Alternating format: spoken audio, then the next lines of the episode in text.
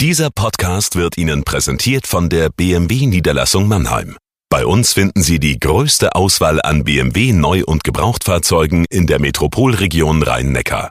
Darüber hinaus sind wir Ihr Kompetenzzentrum für Elektromobilität.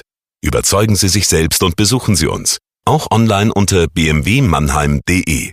Wir heißen Sie herzlich willkommen. Und jetzt viel Freude beim Zuhören. Jagoda Marinic hier mit dem Corona-Tagebuch für den Mannheimer Morgen. Heute habe ich mir ein aufregendes Thema in Zeiten von Corona gewählt, nämlich das Reisen. Das, was wir lange nicht durften, das, was jetzt wieder erlaubt werden soll und doch für sehr viel Verwirrung sorgt, den Menschen Angst bereitet, aber auch Vorfreude. Reisen ist ein Stück Normalität. Gleichzeitig hat gerade in Zeiten von Corona das Reisen viele Fragen aufgeworfen. Brauchen wir Kreuzfahrtreisen? Was kann sich eigentlich die Klimakrise noch für Reisen leisten? Und was passiert mit Städten, die plötzlich auf die viel beschimpften Touristen verzichten müssen? Darum geht's im heutigen Corona-Tagebuch. Liebes Corona-Tagebuch, liebe Zuhörerinnen und Zuhörer.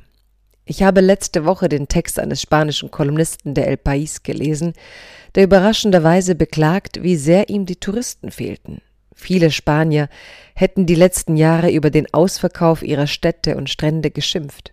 Der Tourist wäre zum Feind geworden, doch jetzt, ohne die Vielfalt der Straßen, sei das Leben in den spanischen Städten nicht mehr das, was es war. Kaum eine Branche hat es getroffen wie die Tourismusbranche. Hotels, Reisebüros, kleine Familienbetriebe, Kreuzfahrten. In Anbetracht der Klimakrise wissen jedoch viele, das Reisen, wie es vorher war, ist der Erde nicht zumutbar. Billigflüge für jeden, Kreuzfahrten als Statussymbol, Fernreisen für den Instagram- und WhatsApp-Status, um vor atemberaubenden Kulissen oder Infinity Pools zu posieren.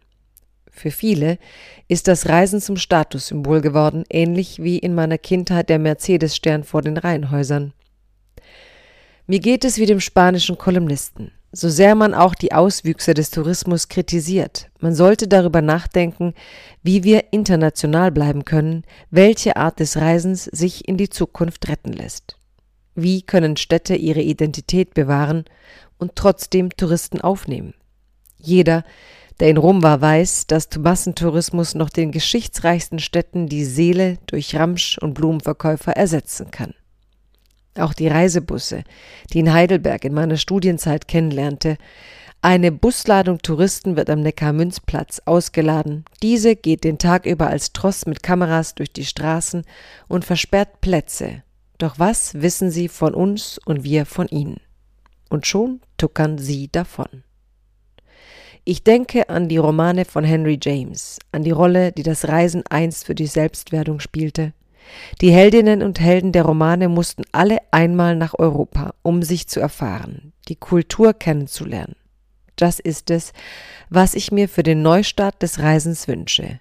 Wenige Reisen, nur um durch Kulissen zu gehen oder sich an der Küste von Barcelona zu betrinken statt im Irish Pub. Stattdessen Arten des Reisens entwickeln, die eine wirkliche Begegnung mit einem Ort, seinen Menschen und sich selbst ermöglichen. Natürlich heißt das auch Verzicht, aber eben nicht nur. Bleiben Sie gesund.